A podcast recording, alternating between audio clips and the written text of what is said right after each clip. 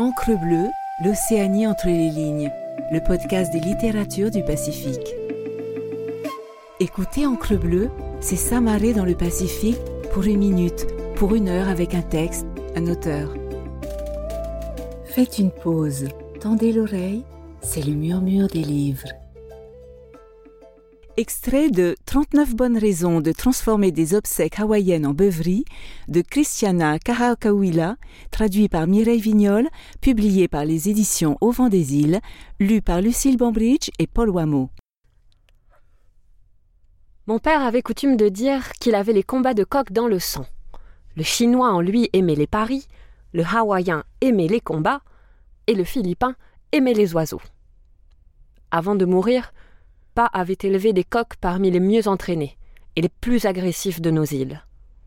Comme il ne perdait jamais, il lui rapportait beaucoup d'argent.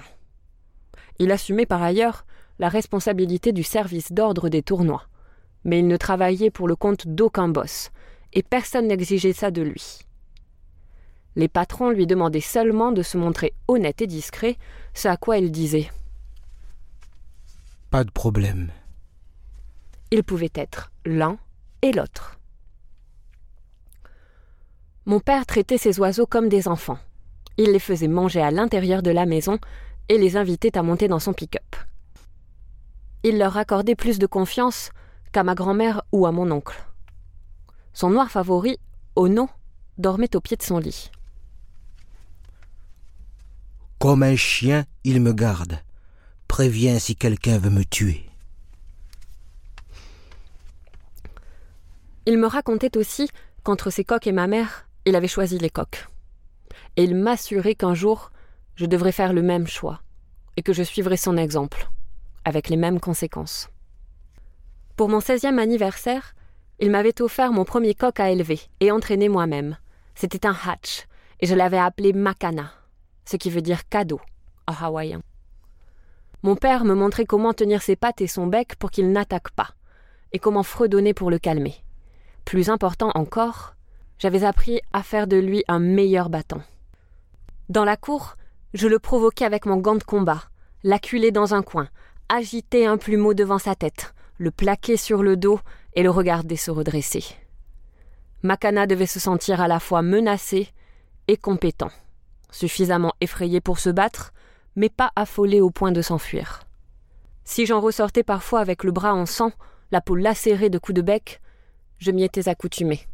C'était un aspect intégral de la vie de coqueleuse. Pas, tu crois que je serais aussi bonne comme toi? Je lui avais demandé ça un jour dans la cour. À l'époque, je parlais pidgin sans y réfléchir, sans me soucier des personnes à qui je m'adressais, y compris les professeurs à l'école. J'avais la même approche que mon père avec les mots. Autrement dit, je ne leur accordais aucune valeur. Il avait regardé Makana que je tenais en laisse et qui grattait nonchalamment la terre à mes pieds. Puis pas avait braqué les yeux sur moi, et de nouveau sur l'oiseau. J'avais donné un petit coup sur la laisse, et Makana avait cessé de gratter. Il avait penché la tête et m'avait regardé avec ses yeux vifs et intelligents. Il attendait un ordre. Quand j'avais sifflé, tout doucement, il s'était mis à marcher en formant un grand cercle à mes côtés, activant la tête comme une pompe et donnant des coups d'ergot derrière la queue. Il cherchait l'adversaire. Hum, mon père avait ri. Ouais, ma fille, tu seras une bonne coqueleuse, comme pas. Devant la maison, une voiture avait pétaradé. Il s'était figé en scrutant la rue. Tout avait été silencieux un instant, puis les bris habituels avaient repris. Un chien aboyait, le vent couinait dans la montagne, les merles des Moluques piaillaient sur les arbres à pluie. Mon père s'était détendu, et j'avais libéré le souffle que j'avais retenu sans m'en rendre compte. Puis Makana, déstabilisé par la détonation, n'arrêtait pas de crier. Pas s'apprêter à le toucher quand j'avais tiré sur la laisse. M'en occupe, avais-je dit. J'avais pris Makana et chantonné en logeant sa tête sous mon menton pour qu'il sente la vibration de mes cordes vocales. Le coq avait fondu dans mes bras. Pas et fille, pareil nous deux. Mon père m'avait embrassé sur le front. Suis fier. Ça veut dire tu t'occupes toujours du pas. T'occupes toujours des trucs à moi. À l'époque, je ne savais pas ce qu'il voulait dire par truc. Mais plus tard, après qu'il a été tué, j'ai commencé à comprendre la nature de son business. L'été suivant son décès, la chaleur était précoce. Les coqs avaient mué tôt pour la saison, et les soirs, au lieu de les entraîner, je me promenais dans les herbes hautes derrière la maison de tonton, à Makawao. J'y restais jusqu'à ce que le ciel s'assombrisse et que les énormes rochers plantés dans les pâturages ressemblent au dos de dieux anciens, recroquevillés et endormis. C'est comme ça que j'ai trouvé l'Indien, sous un ciel pourpre et sur une terre encore gorgée de chaleur. Il m'avait fallu six mois pour ourdir ma vengeance. L'idée me vint lors d'un tournoi, à Haïku. C'était Al Chen, un des copains de mon père, qui l'avait organisé, comme c'était souvent le cas. Monsieur Ho rôdait autour d'Al pendant la pesée et le bagage. Il surveillait le tirage au sort déterminant l'ordre de passage, la classification par poids et s'assurait que le pérage se faisait véritablement au hasard. Monsieur Ho exigeait aussi que les bagues soient fixées devant lui, pour éviter toute possibilité d'intervertir les coqs. Mon père n'avait jamais exigé que les coqueleurs lui rendent des comptes. Il laissait ça à Al. Les combats s'étaient mal passés pour Tonton et son copain Zoho. Ce dernier avait perdu 300 dollars et son hatch préféré, battu par un oiseau de Monsieur Ho. De retour aux cages, le visage empâté de Zoho était encore plus effondré que d'habitude. J'ai envie de voir quelqu'un s'occuper de ce type. Dans la lumière jaune sous l'auvent, des traces brunes se dessinaient sur ses avant-bras, là où il avait négligé de nettoyer le sang de son coq. Jamais perdu quand on pas vivait. Oui, personne de chez nous perdait. Avait confirmé tonton Lee. J'avais acquiescé. Quand mon père était vivant, il était propriétaire et entraîneur. Zoho et mon oncle se cantonnaient au combat. Désormais, tout avait changé. C'étaient eux qui élevaient et entraînaient leurs coqs, et ces coqs perdaient. Je me demandais s'ils suivaient le régime d'entraînement de pas, s'ils les nourrissaient avec soin. Ils devaient s'y prendre de travers pour échouer aussi piteusement. Terminé pour moi après ce soir. Avait lancé Zoho en adressant un regard noir à M. Ho. Tu dis ça maintenant, mais demain tu achètes un autre coq et tu recommences à zéro. Juste pour voir Monsieur O perdre.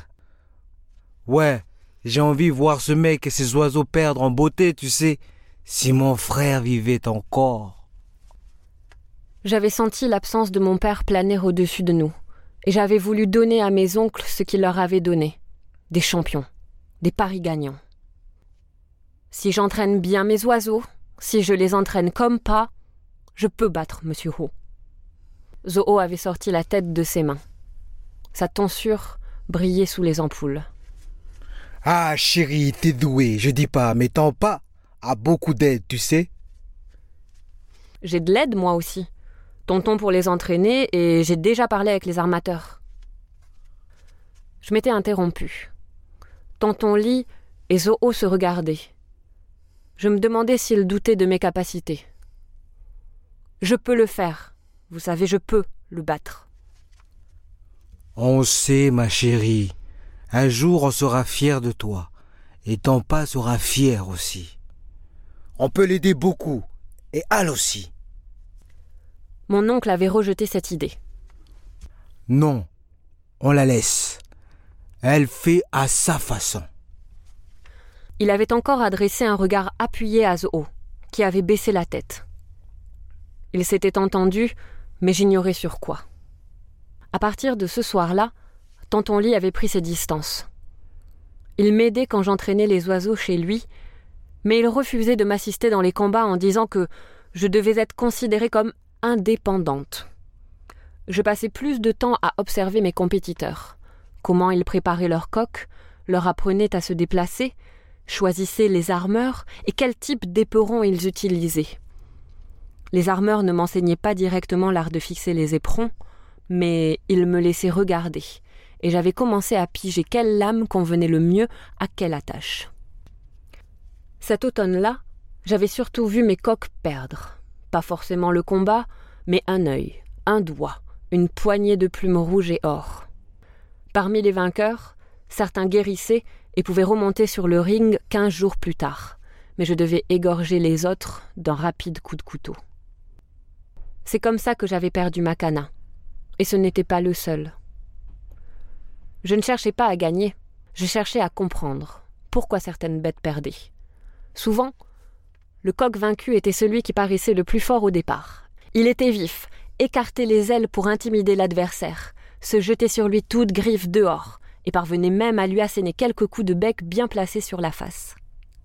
Le vainqueur, en revanche, était d'ordinaire moins agressif au départ. Il se campait en retrait quelques secondes, comme s'il jaugeait le ring, et il attendait que son rival donne l'assaut. Ensuite, sans perdre de temps en menaces, le retardataire massacrait l'autre. Il ne s'embarrassait pas de coups de griffes et de bec, il savait comment manier l'éperon. En décembre, alors que la saison des tournois touchait à sa fin, je rendais plus fréquemment visite à l'Indien. Il voulait m'enseigner tant de choses conduire une voiture à boîte manuelle, me servir d'un fusil, rouler des hanches quand j'étais sur lui dans le lit. Il m'avait construit un poulailler pour Noël et j'avais emménagé chez lui. Il avait commencé son cours de poésie. Le dimanche matin, quand nous étions allongés, les droits froissés comme du papier autour de nos genoux et de nos cuisses, je le regardais écrire. La poésie n'a rien de compliqué, me disait-il. Je viens juste d'écrire Les coqs grattent la terre. Pour manger, je cueille des œufs. Le soleil se fond. Merci d'avoir écouté cet épisode. N'hésitez pas à naviguer sur Encre Bleue pour découvrir d'autres murmures de livres et les nombreuses discussions d'auteurs et autrices du Pacifique. Retrouvez-nous sur toutes les plateformes d'écoute et sur le site lireenpolynésie.pf. Maruru et Yaorana